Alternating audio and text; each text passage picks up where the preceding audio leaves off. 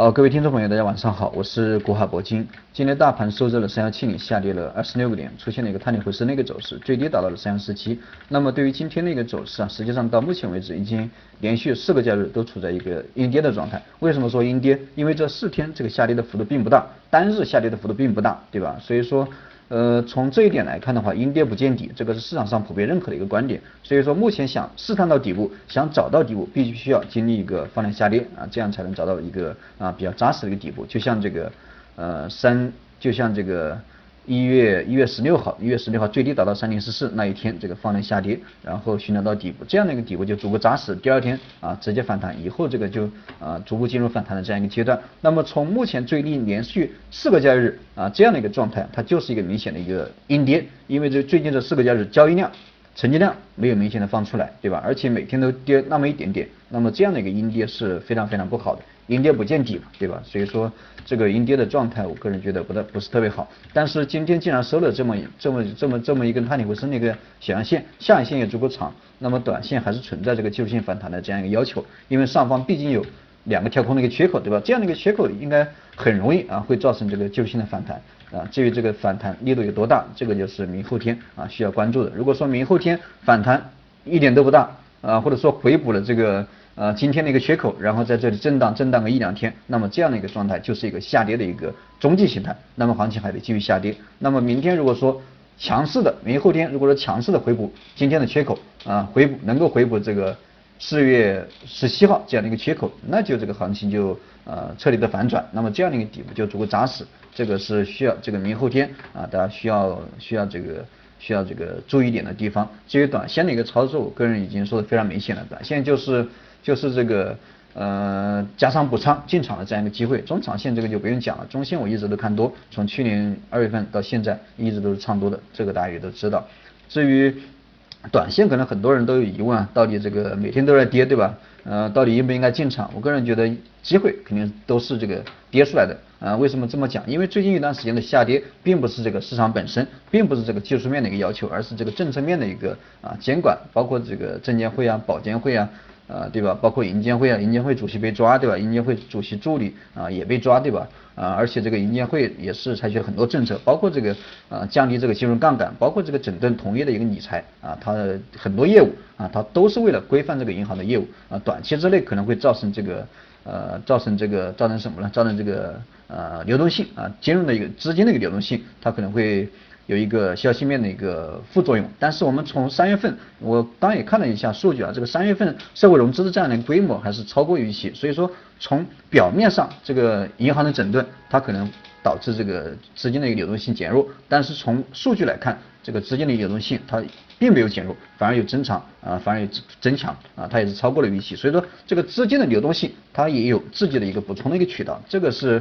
监管层面，表面上消息这个产生影响，但是从数据，我们还是得还是这个啊得拿数据说话，对吧？数据肯定真实的，这个我觉得这个影响并不大。而且我们可以看一下今年的一个上市公司的一个年报，二零一六年的年报，包括这个二零一七年一季度的年报，上市公司的一个盈利水平，我个人觉得还是有很大的改善啊，有很大的改善。二零一六年这个有很大的改善，二零一七年一季报同样也有很大的改善。所以说这个 A 股这个上市公司的一个盈利能力，它是好于预期。啊，好预期，而且这样的一个状况，随着国家的一个改革进行，我个人觉得应该还会这个继续增强。所以说，我们还是应该对这个股市大的环境啊保持乐观，不管是从金融的流动性，还是从这个呃上市公司它盈利的一个状况，这个我们都得这个保持信心。所以说现在。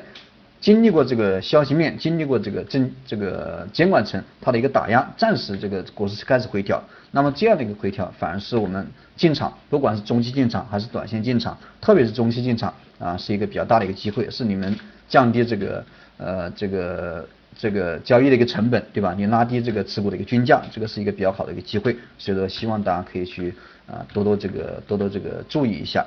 啊，多多注意一下，这个是我个人的观点。至于我们到底现在的一个行情，到底会选择什么样的一个股票？今天我可以看到这个，呃，基本上全是飘绿，对吧？基本上都是飘绿的。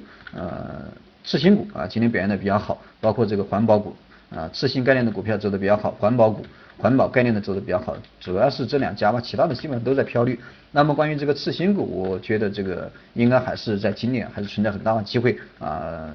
即使这个上周啊周末的时候，这个证监会点名对吧？这个点这个次新股的名，说这个次新股有很多这个人为的一个操作，不规范的一个操作，这个我觉得短线这个肯定影响很大，对吧？这个很多次新股连续两三个跌停，这个就反映了这个证监会的一个监管，证监会的一个表态对这个次新股的一个影响。但是今天这个次新股也都完全开始复苏，对吧？有一定的反弹。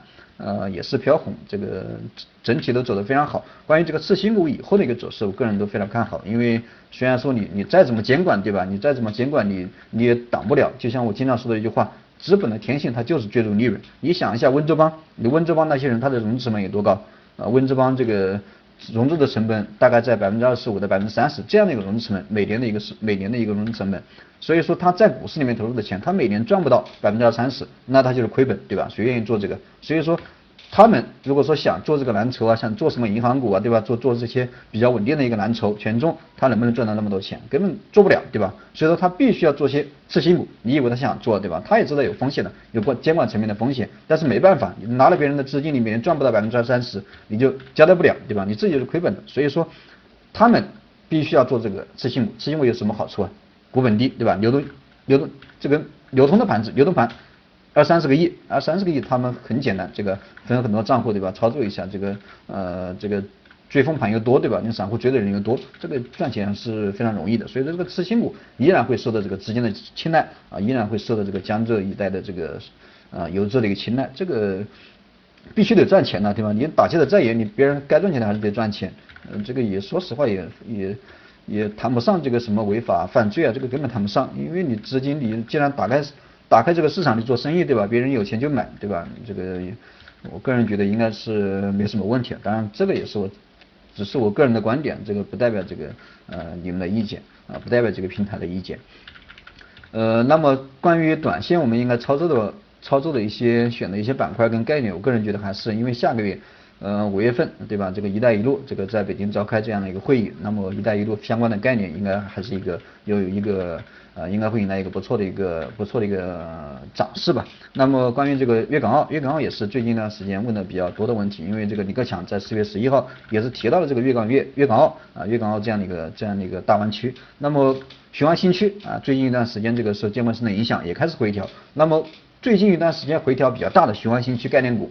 包括这个粤港澳这两天回调比较大的股票，我个人觉得都是机会。包括这个“一带一路”这三个概念，我觉得都是在短线应该会起到一定的效果，所以说大家可以去多多关注一下。呃，至于这个粤港澳哈，粤港澳这个很多朋友呃这两天问的比较多，因为雄安新区啊该涨的已经涨了，涨了七八个涨停板对吧？你追进去可能觉得高了。那么这个粤港澳李克强提出来以后。到今天为止基本上没涨，你前两天涨了两三两个涨停对吧？一两个涨停，这两天都回调，该回调的都回调完了。所以说粤港澳应该是一个短这个呃一个一个这个潜力股吧，潜力概念对吧？粤港澳这个应该呃说起来这个呃这个能说的故事就更多了对吧？因为粤港澳这个非常复杂，包括这个深圳，包括这个珠海，包括这个。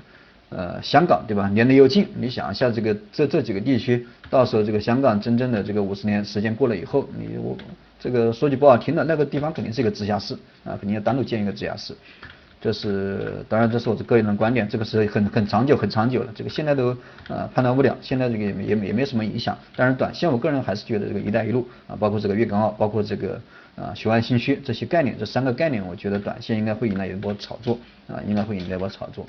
呃，基本上就这么多吧，这是今天的一个盘面。如果说大家有什么问题，还是可以加一下我的微信，固海铂金的手写字母加上四个八，有问题在微信上面沟通，欢迎点击订阅跟关注，我们明天见。